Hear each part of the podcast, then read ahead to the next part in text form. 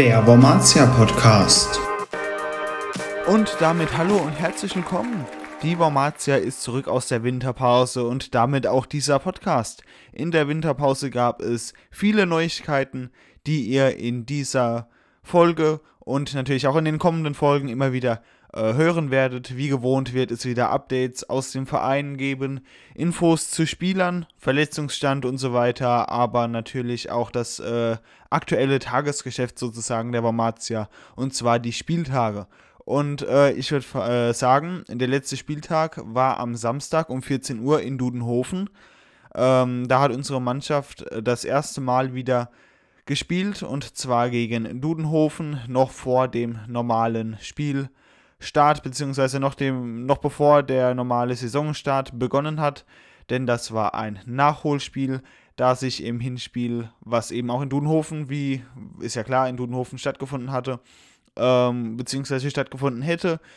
Leider hat sich dann ein Spieler der Dudenhofener Mannschaft bei einem Verkehrsunfall ziemlich verletzt, beziehungsweise hatte auf dem Weg einen Verkehrsunfall, weshalb das Spiel abgesetzt wurde. Einige Fans waren zu dieser Zeit, natürlich auch äh, ich mit dabei, in Dudenhofen gewesen.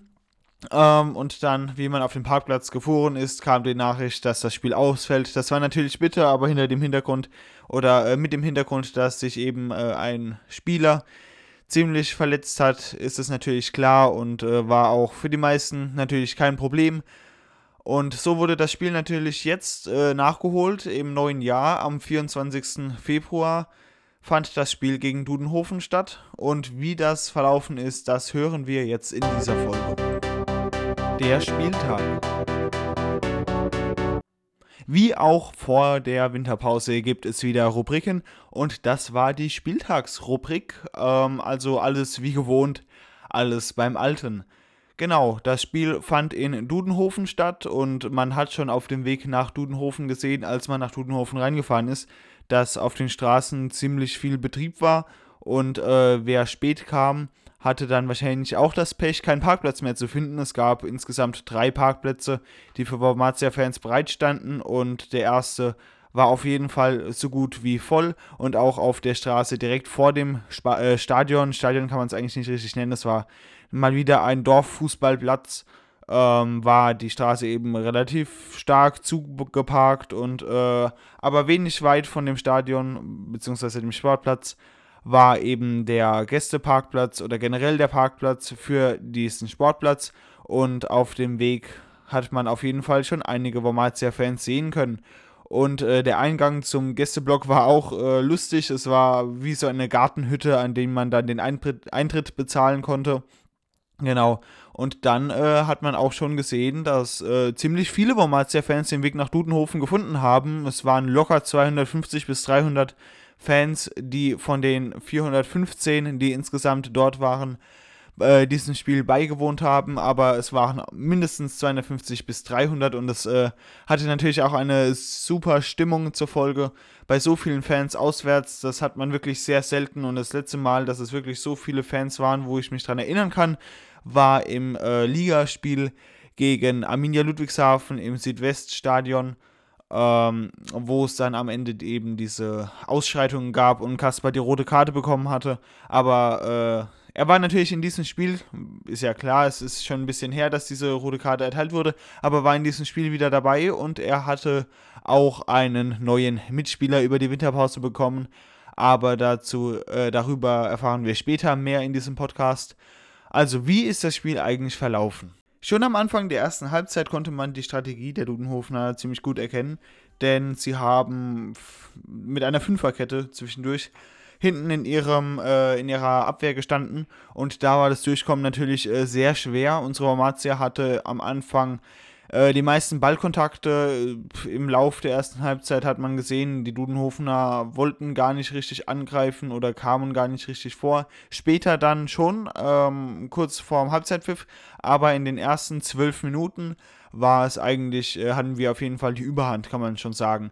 Da hatten wir die meisten Ballkontakte und auch ähm, haben immer wieder, äh, immer wieder versucht, durch die Fünferkette durchzubrechen, haben es auch dann in der zwölften Minute geschafft und Ivan Similjanic traf zum 1 zu 0 für unsere Wormatia. Aber ab diesem Zeitpunkt ähm, ging es dann genauso weiter eigentlich, ja. Also es hat sich nicht groß was verändert. Wir hatten relativ viele Chancen, muss man sagen.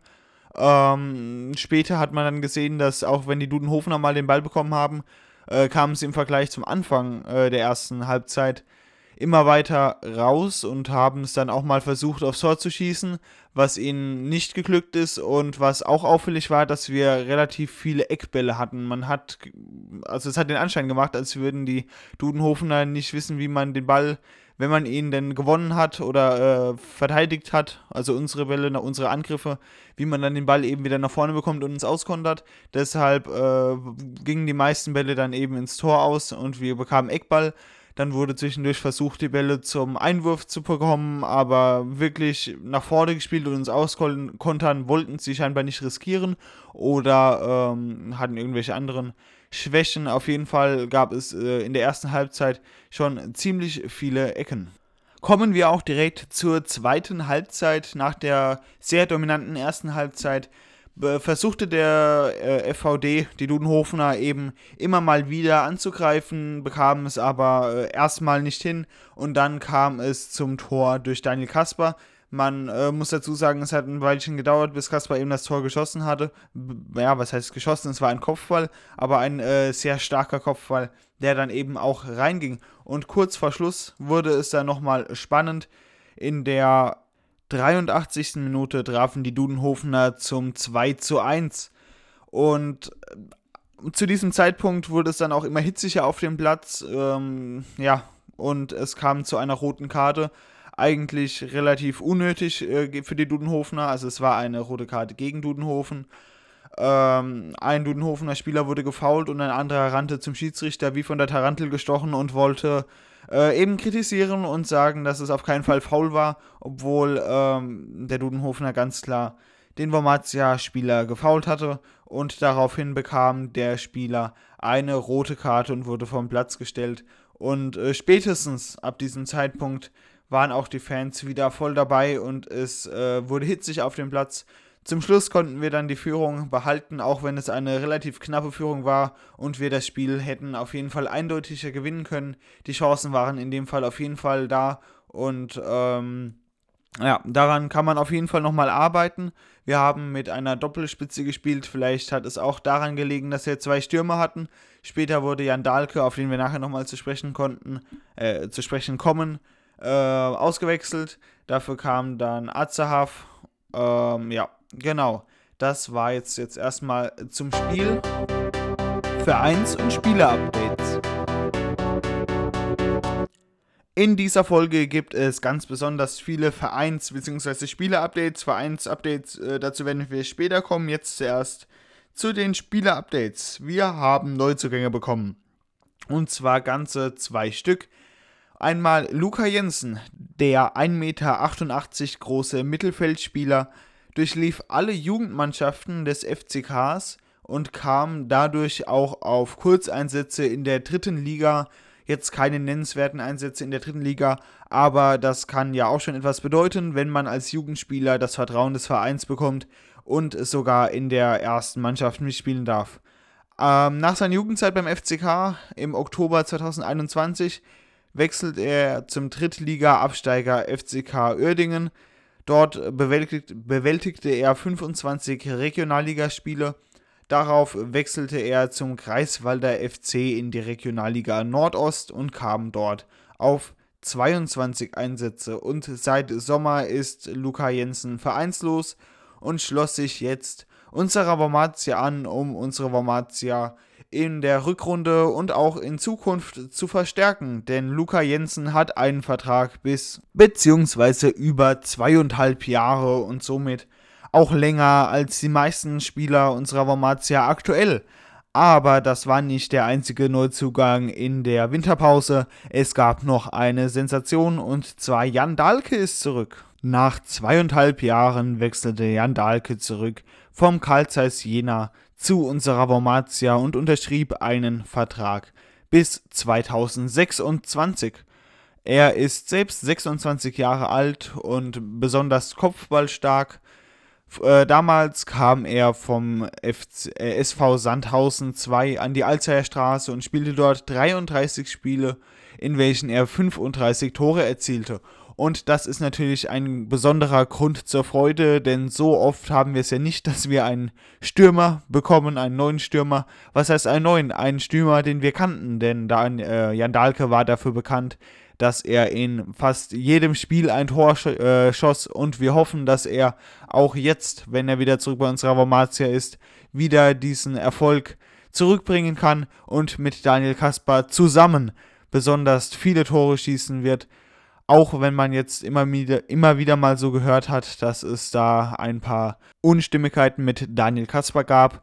Ähm, aber ich glaube, mittlerweile hat sich das gegeben, jetzt auch gerade nach dem ersten Spiel, denn so neu ist der Neuzugang jetzt auch nicht. Ähm, ich hoffe mal, dass sie sich aneinander gewöhnen und dann in Zukunft äh, die doppelte Anzahl an Toren schießen als bevor und wir somit auf Tabellenplatz 2 über die Relegationsspiele, Aufstiegsspiele in die Regionalliga zurückkehren werden kommen wir noch zu ein paar anderen Vereinsupdates.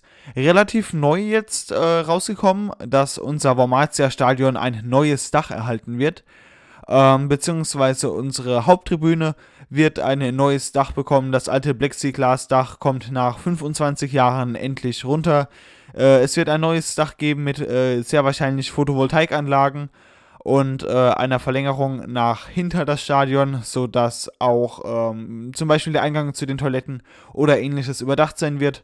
Ähm, ich finde, das ist äh, eine gute Idee und äh, Zeit, dass sich an unserem mittlerweile doch in die Jahre gekommenen Stadion wieder etwas äh, verändert und verbessert. Äh, angesetzt ist das Ganze auf diesen Sommer, auch wenn man da nicht so ganz optimistisch ist. Es kann sein, dass es auch äh, bis nächsten Sommer dauern wird äh, da momentan ja ausschließlich die Möglichkeit besteht, solche baulichen Veränderungen in Sommerpausen zu erledigen. Da momentan ja keine Sommerpause ist, müssen wir uns bis Sommer gedulden und auch das scheint etwas kurzfristig. Kommende Spieltag unserer Wormatia.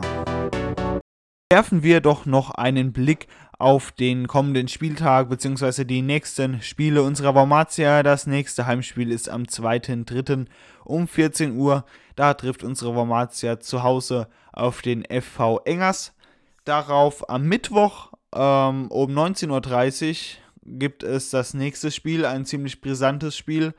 Äh, und zwar Wormatia gegen den SV Gonsenheim, das verlegte Spiel aus der Hinrunde und darauf folgend am Samstag in Waldalgesheim unsere Wormatia und dann am Dienstag, den 12.03., das heiß ersehnte Halbfinal-Pokalspiel auch wieder gegen den SV Gonsenheim. Mal gucken, was bei diesen Spielen los sein wird, denn äh, der SV Gonsenheim ist ja in der letzten Zeit äh, nicht mehr so gut auf äh, uns zu sprechen oder wir auf äh, Gonsenheim wenn man sich da angesehen hatte letztes Jahr, was da so mit dem Pokal abging und die Verlegungen wegen Wetterbedingungen und ähnliches, ähm, wird es bestimmt ein brisantes Spiel werden. Auch darüber werdet ihr in diesem Podcast wieder informiert. Also, wir bleiben gespannt, was die nächsten Spieltage so für unsere Formatia bringt. Hoffentlich nur das Beste.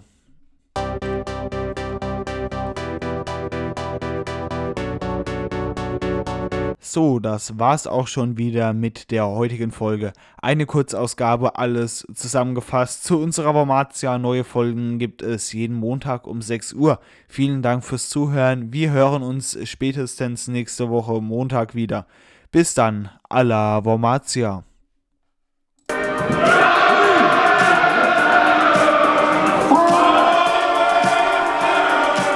Der Wormatia Podcast.